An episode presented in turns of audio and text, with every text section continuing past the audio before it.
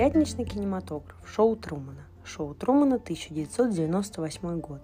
Кинодрама с элементами фэнтези Питера Уира, американского режиссера, снята по сценарию Эндрю Никола с участием актера Джимми Керри, удостоенного за эту работу Золотого Глобуса и премии от MTV Movie Award за лучшую мужскую роль. Керри играет роль Трумана Бербанка, агента страховой компании, за которым в тайне от него с самого рождения следят десятки кинокамер и транслируют каждый шаг героя в популярном шоу – всего фильм 15 раз номинировался и получил 12 премий, в которых были отмечены участники картин, сценарист, актер второго плана, художник, режиссер, композитор, постановщик, исполнитель главной роли. Этот факт говорит о том, что в фильме все на высшем уровне – режиссура, музыка, игра актеров, работа операторов и художника. Такой шедевр нельзя пропустить. Сюжет. Живет в городке Сихова на острове, расположенном вблизи Америки, простой страховой агент Труман Бёрбанк – он живет обычной жизнью и не подозревает, что за ним круглосуточно следят десятки скрытых камер, передающих в прямой эфире шоу, которое смотрит весь мир. Труман не знает, что все вокруг него не настоящее. Остров населяют актеры, в школе его окружают специально нанятые дети и взрослые. Остров всего лишь искусно созданные декорации под куполом киностудии, а сам он живет по заранее разработанному сценарию. Труман с годами начинает мечтать о путешествиях, но это выходит за рамки сценария.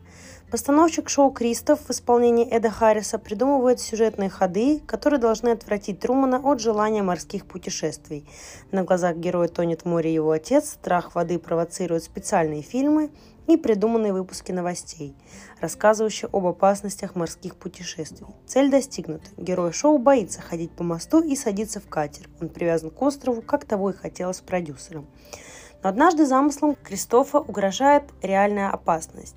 Труман влюбляется не в ту женщину, которая предназначена ему сценарием. Вместо своей жены Мэрил в исполнении Лоры Линни он с первого взгляда влюбляется в Сильвию в исполнении Наташи Макхелтон.